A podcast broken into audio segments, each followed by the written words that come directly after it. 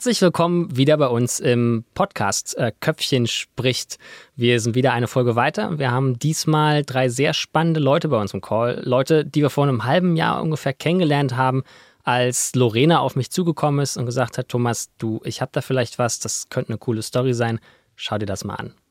Das habe ich gemacht, aber Lorena ist ja auch hier im Studio. Lorena, wer sind das? Mit wem sprechen wir heute? Wir sprechen heute mit Flo, Björn und Dominik. Die drei wohnen äh, zusammen in einer WG und studieren alle in Münster. Sie sind auf uns zugekommen mit einer tollen Idee. Sie haben uns gesagt, sie wollen von Münster nach Sizilien fahren und zwar mit dem Fahrrad. Ich fand Ihre Idee großartig und auch die Leidenschaft und Freude, die Sie für dieses Projekt hatten. Die Jungs studieren alle, wie schon gesagt. Äh, Flo ist ein angehender Wirtschaftswissenschaftler. Björn und Dominik studieren beide Lehramt. Und ja, Sie möchten oder wollten zum Abschluss des Studiums eine gemeinsame Reise machen, ein gemeinsames Abenteuer, um das Ganze quasi so ein bisschen zu beenden. Und das haben Sie jetzt auch getan. Sie sind mit dem Diamant 018 innerhalb exakt sieben Wochen von Münster nach Sizilien gefahren.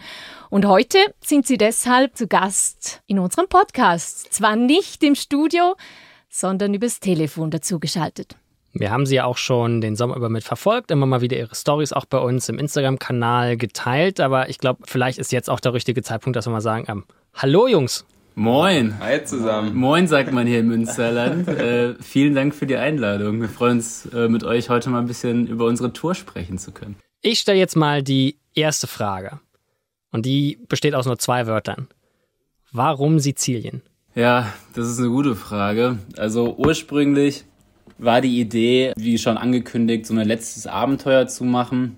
Ich hatte dann primär irgendwie den Gedanken, mit dem Fahrrad loszufahren und meine Mitbewohner aus dem Auslandssemester zu besuchen in Osteuropa. Und haben die Jungs sich relativ schnell eingeklinkt und gesagt, jo, Flo, wir haben da äh, Lust, so das mit dir mitzumachen, aber haben keine Lust ins kalte nass äh, nach Osteuropa, sondern ähm, vielleicht irgendwo in den Süden. Ja, und dann haben wir uns mal überlegt, wo wir noch nicht waren, ähm, haben schon ein bisschen was von Europa gesehen, waren schon in Portugal und sind dann auf Italien gekommen, äh, weil wir alle da noch nicht waren und es als super spannendes Land empfunden haben und als sehr vielseitiges Land und das dann auch als sehr vielseitiges Land kennenlernen durften.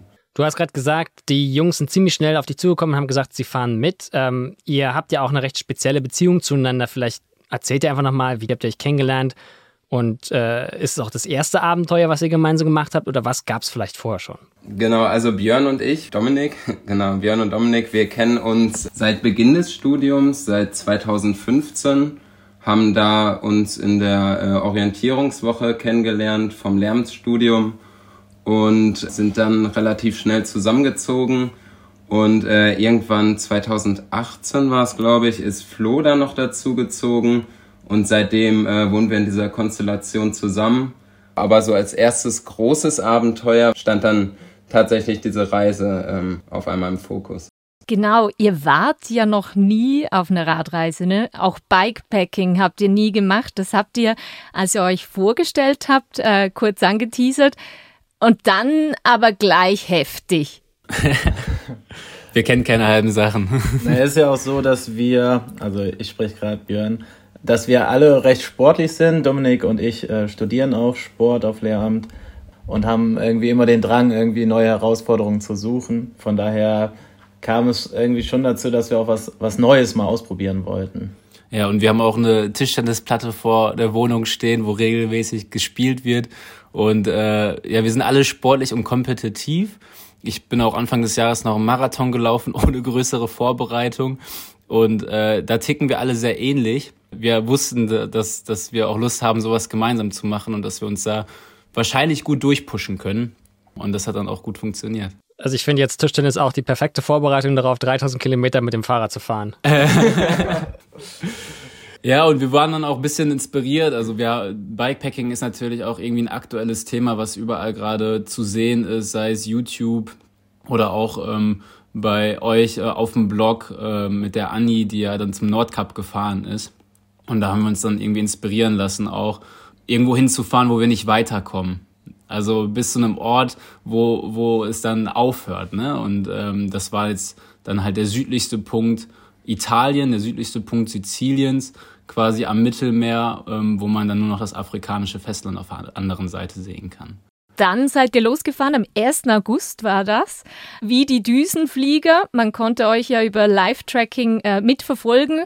Und ja, war das so schnell wie möglich raus aus Deutschland oder war das für euch selber dann eine Überraschung, dass ihr so schnell vorwärts gekommen seid?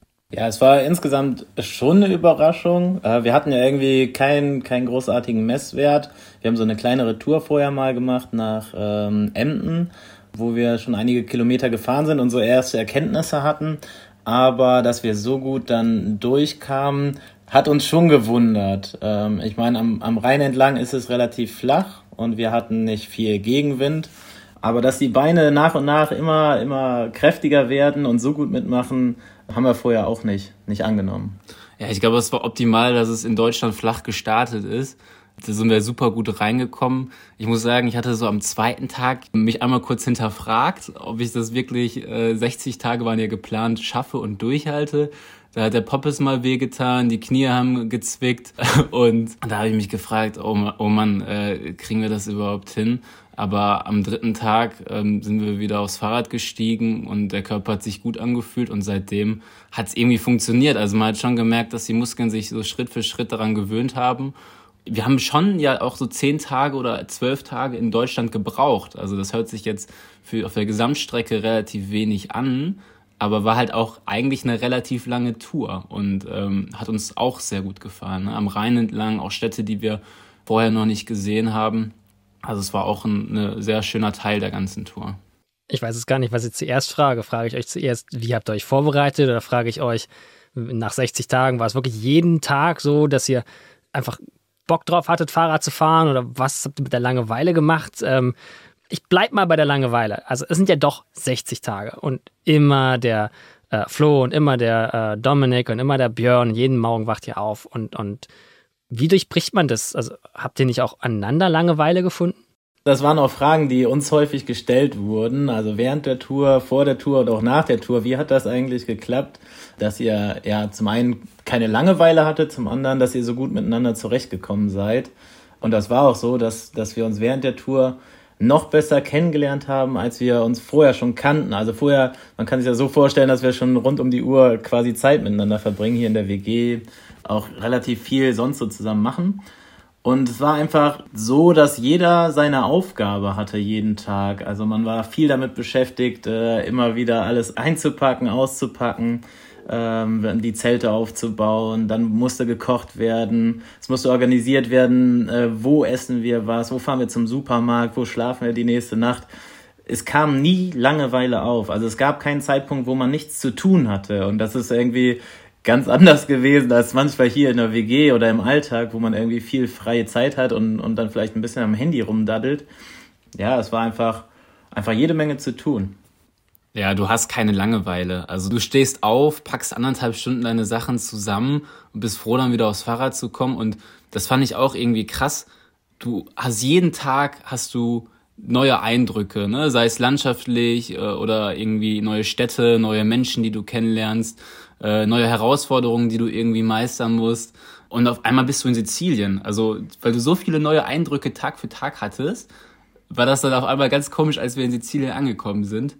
Und dann der andere Schuh ist, wie wir uns verstanden haben, fand ich. Also es war eigentlich echt voll die Symbiose, wie Björn schon gesagt hat. Und auch untereinander drücken wir uns halt auch gerne mal einen Spruch oder provozieren uns auch mal, das gehört dazu, aber äh, das macht uns auch irgendwie Spaß und äh, ist auch Teil der, Teil der Gruppe gewesen. So. Wie viele Kilometer seid ihr dann pro Tag effektiv gefahren am Ende? Ich meine, es war irgendwie äh, zwischen 70 und 80 Kilometer. Also da waren die Ruhetage schon äh, reingerechnet, aber es dürfte dann so im 80er-Bereich liegen. Und Höhenmeter weiß ich gar nicht, wie viele das dann im Schnitt waren. Ja, das haben wir dann auch irgendwie ge gemerkt. Also auf die Kilometer kam es gar nicht so richtig mhm. an, sondern eher die Höhenmeter waren so das Ausschlaggebende ich kann mich an eine, äh, eine Situation erinnern, da waren wir an der italienischen Grenze, ähm, wunder, wunderschönen ähm, Ort gefunden, wo wir übernachtet haben.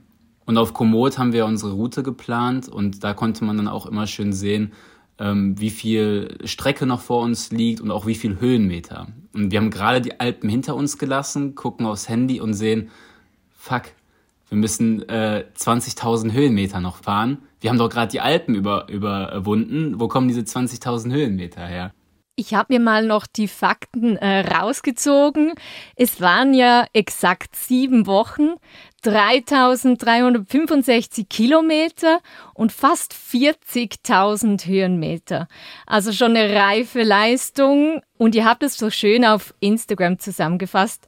Da war auch noch sechs platte Reifen. Ja, genau. Genau, richtig. Und damit sind wir gut gefahren, kann man so sagen, weil äh, die Italiener, die, die mögen es, glaube ich, Glasflaschen aus ihrem Fenster zu schmeißen, aus ihren Autos, weil könnt ihr euch nicht vorstellen, je südlicher man gekommen ist, hat so in Rom angefangen, desto mehr Scherben lagen auf dem Boden und Müll. Deswegen waren wir eigentlich sehr froh, dass, dass wir nur sechs, nur sechs Platten hatten. Dazu muss man sagen, am ersten Tag hatten wir unseren ersten, also die Reise hat gut angefangen. kann mir das gut vorstellen. Ich habe in Italien gelebt, aber immerhin können wir festhalten, die Platten lagen dann nicht unbedingt am Diamantrad. Genau, genau. Also ein Italiener. Wie seid ihr denn sonst mit dem Diamant 018 klargekommen? Wir waren im Großen und Ganzen sehr zufrieden mit dem Fahrrad. Gerade so, wenn man so lange unterwegs ist, merkt man, das hat einfach eine gute Laufruhe, das Rad. Also aufgrund des ähm, festen Rahmens, den wir hatten, und wir hatten ja viel Gepäck, auf, äh, gerade auch auf dem Hinterrad, hatten wir einfach eine extreme Sicherheit, gerade auch mit dem ganzen Bergauf, Bergab, was wir gefahren sind, egal ob in der Toskana oder in den Alpen, hatten wir immer das Gefühl, sicher unterwegs zu sein, was, was echt cool war. Ja, und das Rad war für die, für die Tour einfach optimal, weil ähm, ne, es fängt in Deutschland an mit super ausgebauten Fahrradstraßen, geht dann rüber Richtung Alpen, wo dann eher Schotterwege sind. Dann die italienische Fahrradstraßen auch mal eine Nummer für sich. Also da wurden Fahrradwege ausgeschildert, äh, die eher ähm, fortgeschrittene Wanderwege waren, große Schlaglöcher hatten etc. Und da war das Fahrrad, hat uns das Fahrrad einfach super viel Sicherheit gegeben. Ne? Die Kombination aus diesem Tracking und Mountainbike-Charakter ähm, war für die Tour einfach optimal. Also könnte man sagen, ein SUV ohne Motor. Perfekt. Sozusagen, ja. Benjamin, du hast gesagt, äh, sicher habt ihr euch auf dem Rad gefühlt. Irgendwann war es aber mit der Sicherheit vorbei, äh, erinnere ich mich so ein bisschen an die Geschichte. Wir haben ja hier euer Bild vor Augen und tatsächlich ist der gebrochene Arm vom Flo auch gerade ins Bild gekommen. Was ist denn da passiert? Ja, ähm, ich kann es mal aus meiner Sicht erzählen. Wir waren super sicher an sich unterwegs und war ungefähr 3320 Kilometer müssten es ungefähr gewesen sein, sind wir gefahren. Äh, es gab brenzlige Situationen, egal ob im Verkehr oder bergunter im Wald, äh, wo wir schon mal schräg in der Luft standen und das Fahrrad noch irgendwie rumgerissen haben. Aber da an dem Morgen, das war ein spezieller Morgen, äh, ich bin vorgefahren und Dominik und Flo hinter mir. Und plötzlich sah ich äh, beide nicht mehr hinter mir und hielt an. Und als dann zwei, drei Minuten, die manchmal normal gewesen sind, wo man aufeinander gewartet hatte, äh, vergangen sind, bin ich dann zurückgefahren. Und dann äh, sah ich nur, wie das Fahrrad von Flo im, im Graben lag und äh, Flo sich den Arm hielt. Aufgrund des Adrenalinpegels bei ihm äh, wirkte er relativ lässig noch, aber und war noch für ein Späßchen äh, parat, aber der Arm sah dementsprechend äh, übel aus. Also man sah, sah den Bruch im Arm. Genau, das war der Morgen, äh, an dem sich äh, die Tour so ein bisschen für uns verändert hatte. Ja, ganz interessant. Man muss halt sagen, wir sind 3300 Kilometer gefahren, mal drei sind 10.000 Kilometer ohne Sturz. Ne, und ähm, am Vorabend habe ich noch mit meinem Vater telefoniert und meinte so, Papa, ey, wir sind so glücklich, wir sind so gut durchgekommen, ohne größere Verletzungen. Und ich glaube, das war dann das Schicksal. Ähm, ne? Irgendwie schon gedanklich im Ziel gewesen. Und ähm, es war einfach eine Unkonzentriertheit. Ne? Irgendwie eine scharfe Kante, über die man schon tausendmal gefahren ist, wo nichts passiert ist. Und in dem Moment einfach das Vorderrad verzogen und bei ordentlich Geschwindigkeit gestürzt. Aber die Jungs haben sich dann direkt super um mich gekümmert. Der, der Björn hat mir noch provisorisch die Zeltstangen. Die Zeltstangen als stabilisierende Schiene unter den Arm geklemmt und ähm, wie alle anderen Herausforderungen ähm, haben, wir das, haben wir das gemeinsam gemeistert. Das war so ein bisschen das Motto unserer Tour, dass es irgendwie, das Glas ist immer halb voll, habe ich gesagt, und äh, es gibt immer nur Lösungen. Und irgendwie haben wir auch in so brenzligen Situationen dann schon einen kühlen Kopf bewahrt und haben auch immer irgendwie Glück auf unserer Seite gehabt, denn das nächste ähm, Krankenhaus war nur, ich meine, vier oder sieben Kilometer. Es hört sich jetzt viel an, aber wenn man so lange unterwegs ist, äh, dann weiß man, dass diese vier und sie oder sieben Kilometer gar nicht mehr äh, so eine weite Strecke waren, um ins Krankenhaus zu fahren. Von daher waren wir glücklich, äh, dann das sizilianische Krankenhaus zu erreichen, wenngleich das auch äh, anders aussah, als vielleicht wir es hier in Deutschland äh, so gewohnt sind. Und fertig gefahren seid ihr gleichwohl. Das war die erste Aussage, als ich dann aus dem Krankenhaus zum Campingplatz nachgekommen bin. Habe ich die Jungs angeguckt und habe gesagt, ja Jungs, wir kriegen das jetzt schon morgen noch zu Ende. Und dann hat mich Domi, glaube ich, angeguckt und sagt, ja, wir haben auch nichts anderes erwartet. Also ähm, das war so der Spirit der Tour. Wir haben es echt gemeinsam gemeistert und ähm, dann am letzten Tag ich einarmig ähm, ja, zu Ende gebracht. Und ähm, da bin ich auch sehr glücklich drüber und dankbar, dass wir es so hinbekommen haben. Und es war einfach eine geile, aufregende Tour und äh, dass wir es geschafft haben, zählt, trotz Armbruch. Das war ein Schockmoment wahrscheinlich für euch. Ihr habt das aber mit einer positiven Energie weggesteckt. Es gab aber bestimmt mega tolle Momente, Ereignisse, äh, Begegnungen vielleicht auch. Könnt ihr da vielleicht was rauspicken, was euch mega berührt hat? Ich glaube, eine Situation, auf die wir alle gerne zurückblicken, ähm, war ein Tag, an dem wir noch relativ spät unterwegs waren. Wir sind mit Stirnlampen dann durch die Dämmerung oder schon Dunkelheit gefahren und äh, ja, waren auch schon irgendwie am Ende unserer Kräfte. Und äh, ein Italiener fuhr mit seinem Auto an uns vorbei und äh, kurbelte das Fenster runter und äh, rief nur raus, Forza ragazzi, also vorwärts Jungs und ähm, hat dann noch äh, gefragt, wo wir her sein, was unser Ziel ist. Hatten wir ihm dann äh, alles erklärt, dann sind wir weitergefahren und knapp ein Kilometer später steht er am Straßenrand, ist ausgestiegen äh, mit hochgerissenen Armen und schrie nur, You are the champions, Forza ragazzi. Also sowas bleibt hängen und äh, genau, das waren so die Begegnungen, die die diese Tour auch besonders gemacht haben. Ja, und es war, war letztendlich nicht nur diese Begegnung, sondern ähm, viele weitere Begegnungen mit Menschen, die wir irgendwie dann in den Städten getroffen haben. Man muss sich das vorstellen, wenn da drei Jungs mit so einem Diamantrad äh, und so einer schicken Lackierung ankommen, äh, da fragt sich irgendwie direkt jeder so, hm, was ist deren Auftrag hier? Und äh, dementsprechend kamen immer viele auf uns zu. Ähm, und gerade für Italiener, die so ein bisschen im Rennrad quasi unterwegs sind, aber so in der Gesellschaft gar nicht so viel Fahrrad fahren, war das schon besonders, dass sie uns dann getroffen haben. Wir haben vor Supermärkten gestanden und sind nicht weggekommen, weil wir immer wieder angesprochen wurden. Also ähm, das war schon was ganz Besonderes für die. Vielleicht noch eine, eine besondere Sache, wir haben ja viel, wir hatten ja unsere Zelte dabei und haben viel in der Natur übernachtet. Und ähm, da gab es zwei Begegnungen, die wir ja nachts hatten mit äh, wilden Tieren, was wir vorher auch noch nie so erlebt haben. Und da kommen wir immer bei einer Story raus. Also das war eine Übernachtung in der Toskana, kurz vor Florenz, äh, ganz oben im Wald. Da lagen wir nachts und wir wurden eine Nacht vorher noch gewarnt. Haltet euch besser nicht im Wald auf. Wir haben es riskiert. Und äh, als wir uns schlafen legten, hörte ich plötzlich ein Rascheln rechts neben unseren Zelten und sagte so, Jungs, hört ihr das? Und dann, äh, Flo hat es gehört, sagte schon gar nichts mehr. Und Dominik, nee, was denn? Und in dem Moment, wo er was denn sagte, hörte man nur so ein richtig ganz, tiefes Geräusch. Ganz tiefes Geräusch. Und äh, dann war klar, ein Wolf war direkt neben unserem Zelt. Und äh, zum Glück hatten wir uns informiert, was man machen muss und haben kräftig in die Hände geklatscht und den Wolf mit unseren Stimmen versucht zu vertreiben.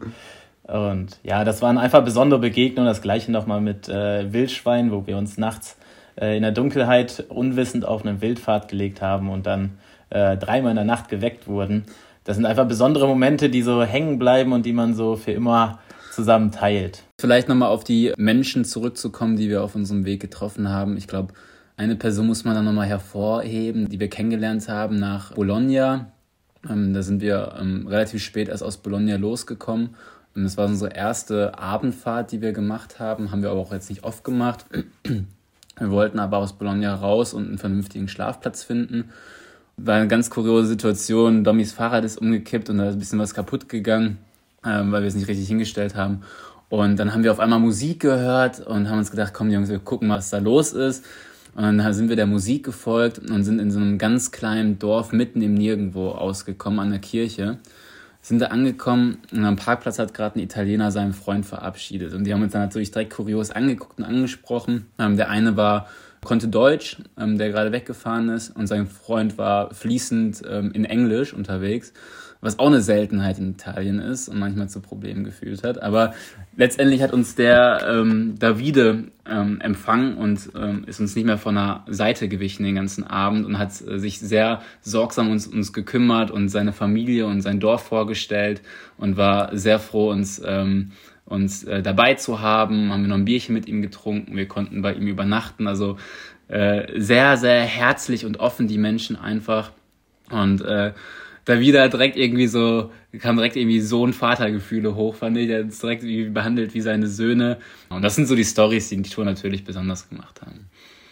Ich finde, das ist schon so ein bisschen, was man normalerweise ja nur aus dem, aus dem Film kennt, äh, wenn man so Menschen sieht, die auf Marktplätzen anfangen, mit einem so, so tief äh, zu reden. Und ich finde es immer wieder spannend und, und auch inspirierend, wenn man dann hört, im realen Leben ist es tatsächlich ganz genauso.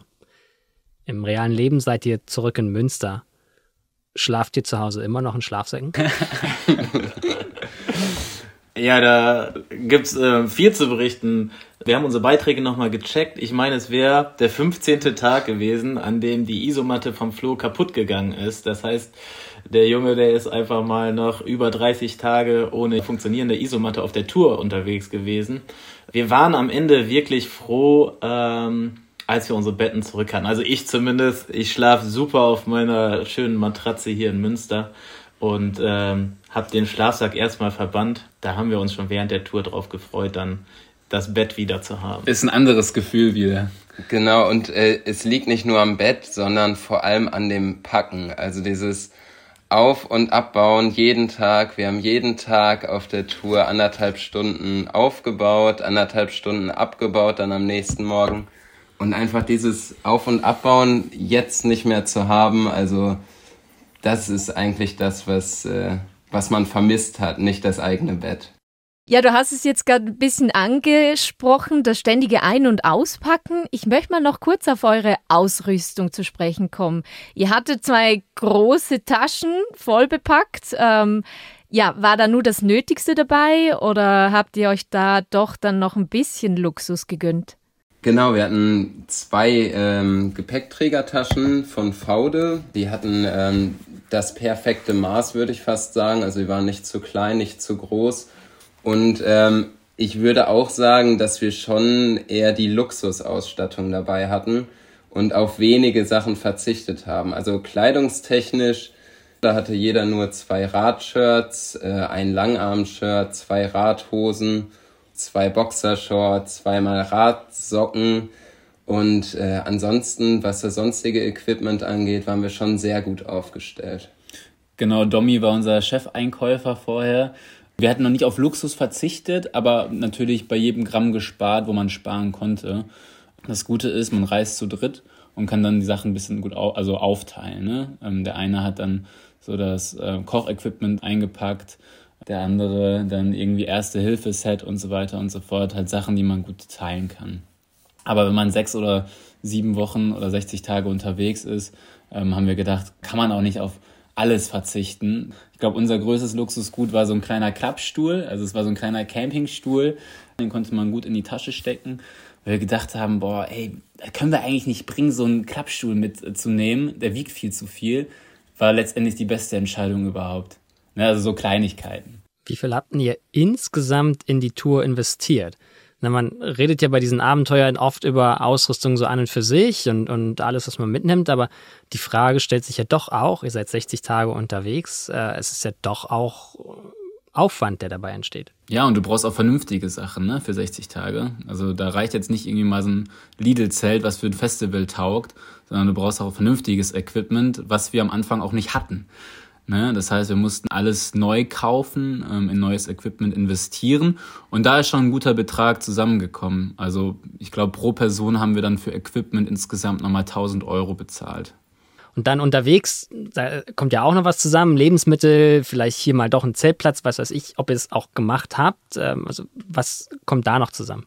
Da haben wir für uns eine Splitwise-Gruppe erstellt, äh, quasi jeden Einkauf äh, auch festgehalten und den nachher durch drei geteilt, äh, ebenso mit allen Aus Ausgaben, die wir hatten. Wir hatten natürlich auch mal einen Campingplatz, wo wir übernachtet haben oder äh, nach zwei starken äh, Regentagen, kann ich mich dran erinnern, haben wir in Bologna in einem Hotel übernachtet. Und das auf so lange Sicht, also über 60 Tage, da kommt einiges zusammen. Und ich glaube, gesehen zu haben, dass wir bei 5000 noch was Euro nachher bei äh, sonstigen Ausgaben lagen, genau. die wir uns geteilt haben. Aber der Cappuccino ist sehr günstig in Italien. Da haben wir uns äh, morgens immer ein Cappuccino gegönnt für 1,20 Euro und äh, das vermissen wir jetzt in Deutschland ein bisschen. Wenn ihr die Reise jetzt rückblickend betrachtet, war es das Abenteuer, das ihr euch vorgestellt habt? Boah, schwierige Frage. Schwierige Frage, weil wir uns vorher nichts irgendwie ausmalen konnten und nichts vorgestellt haben. Wir haben uns bewusst keine Bilder von den Städten angeguckt, in die wir kommen. Wir haben uns äh, zwar Erfahrungsberichte von anderen Radreisenden angeschaut, gerade was Equipment angeht, aber wir haben uns absichtlich keine Gedanken vorher gemacht und sind einfach losgefahren. Und wir wissen einfach, mhm. wenn wir drei zusammen Zeit verbringen, dann wird es eigentlich immer eine schöne Zeit. Irgendwie geht es weniger darum, wo man ist, sondern wenn man zusammen ist, hat man so oder so eine, eine schöne Zeit. Und ich bin absolut zufrieden nach dieser Tour. Wir haben so viele schöne Städte gesehen. Ähm, wenn ich an Siena denke, das ist so ähm, die Stadt, die mir am meisten im, im Kopf geblieben ist. Eine wunderschöne alte historische Stadt. Äh, da bin ich einfach super dankbar für die ganzen, ganzen Sachen, die, die ich zusammen mit den, den Jungs äh, sehen durfte und erleben durfte. Ich glaube, man kann sowas nie planen und sich nie vorstellen, was passiert, ne? Ich hatte Respekt vor den Alpen beispielsweise, hat sich letztendlich als einfachen, also für uns relativ einfachen äh, Tourabschnitt herausgestellt, wo wir zwei Tage rübergedüst sind. Traumhaft schön. Äh, die Natur, die wir gesehen haben, traumhaft schön, wie nah wir dann in der Natur gewesen sind wurde mir erst irgendwie ein Essen bewusst, als ich mal so in den Himmel geguckt habe und realisiert habe, auf der Tour haben wir irgendwie gefühlt alle durchgehend in den Himmel geguckt, um auch so ein bisschen natürlich das Wetter im Blick zu haben. Aber man ist der Natur so nah, das, das war mir vielleicht vorher nicht bewusst. Ja, deswegen wurden die Erwartungen anders, die wenigen Vorstellungen, die wir hatten, wurden übertroffen und war einfach nur schön und hat Spaß gemacht. Ja, ich hätte äh, noch, noch dazu gesagt, dass wir vielleicht auch unsere eigenen Erwartungen übertroffen haben, wie schnell wir dann im Endeffekt unten waren. Also wir haben uns ja bewusst den Rückflug auf den 3. Oktober gelegt. Am 1. August sind wir hier losgefahren und äh, das hätten wir uns nicht erträumen können, dass wir dann, ich weiß es gar nicht, es war glaube ich der 31. Was war es, September, an dem wir nach Messina rüber sind, also ähm, nach Sizilien rüber und äh, da hätte keiner von uns mit gerechnet, dass das an dem Tag passiert. Also das war, äh, ja, da haben wir uns echt irgendwie selbst übertroffen. Helm und Fahrradschuhe noch nicht an den Nagel gehängt. Äh, denkt ihr, es kommt vielleicht noch mal sowas, wie ihr jetzt gerade gemacht habt? Oder wie geht's überhaupt weiter mit euch als Abenteurern und auch als Menschen? Wir haben Bock, auf jeden Fall nochmal Projekte zu machen. Also es hat super gut harmoniert. Das Fahrradfahren hat uns Spaß gemacht. Wie gesagt, wir sind jeden Tag gerne auf unseren Bock gestiegen und sind weitergefahren. Mit immer mit einem Grinsen im Gesicht und äh, suchen auch immer wieder neue Herausforderungen. Da sind wir, ticken wir alle gleich. Sei es irgendwie durch Island oder die Panamerikaner oder äh, Skandinavien. Da sind viele Länder, die uns interessieren. Ähm, also auf der Pers Perspektive steht auf jeden Fall noch was an. Konkretes ist nichts geplant. Leider sind wir auch finanziell ein bisschen eingeschränkt als Studenten, müssen auch unseren Verpflichtungen noch nachkommen. Das heißt, für mich steht jetzt erstmal die Masterarbeit an, die ich äh, zu Ende bringen möchte, die ich fertigstellen möchte. Genau, die Jungs sind jetzt auch wieder voll ins Semester gestartet und genau das steht jetzt erstmal im Vordergrund wieder. Eine Frage, die vielleicht nicht ganz ausbleibt und das könnte auch eigentlich eine gute Schlussfrage sein. So, äh, ihr habt ja einen Großteil eurer Reise, also eigentlich alles, was ihr nicht in Deutschland gefahren seid, in Italien verbracht. Hand aufs Herz, Pizza, Pasta oder Gelato? Tommy sofort Gelato. Auf jeden Fall, ja. Das ist unser Eisexperte. Pizza konnten wir alle nicht mehr sehen. Nee, ich gehe auch mit Gelato, weil wir haben sehr viel Pizza und Pasta gegessen und Gelato kannst du irgendwie immer essen, aber Pizza und Pasta wird irgendwann zu viel. Ich glaube, ich bleibe bei Pasta. Ne, gibt Kraft, Weiß Energie, kann man Weiß immer wieder rein, reinschaufeln. Ich bleibe bei Pasta. Dann bedanken wir uns sehr. Wir haben jetzt über eine halbe Stunde mit euch geplaudert. Äh, liebe Podcast-Zuhörer, sehr wahrscheinlich war das auch für euch einer der längsten Podcasts, den wir für euch gemacht haben. Aber ich hoffe, ihr, wie wir, hattet einfach Freude daran zuzuhören. Spannende Begegnungen, Reflexionen auch und tatsächlich auch so ein bisschen praktischer Input hier und da. Was steckt alles mit so drin in so einer Radreise?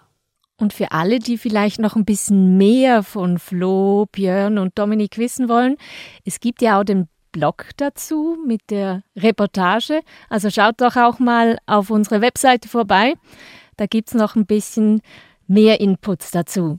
diamantrad.com. Auch den Jungs könnt ihr natürlich folgen. Das ist äh, auf Instagram, der Handle ist Bike2Sicilia, also 2 als Zahl ausgeschrieben. Findet ihr auch bei uns sicherlich äh, verlinkt im Blogbeitrag. Und damit denke ich, Lorena, lasse ich dir das allerletzte Wort. Ja, ich bedanke mich äh, bei euch, Jungs. Ähm, es hat mir mega Spaß gemacht. Ihr wart äh, super sympathisch und authentisch ähm, und wir werden euch definitiv weiterverfolgen bei euren Projekten.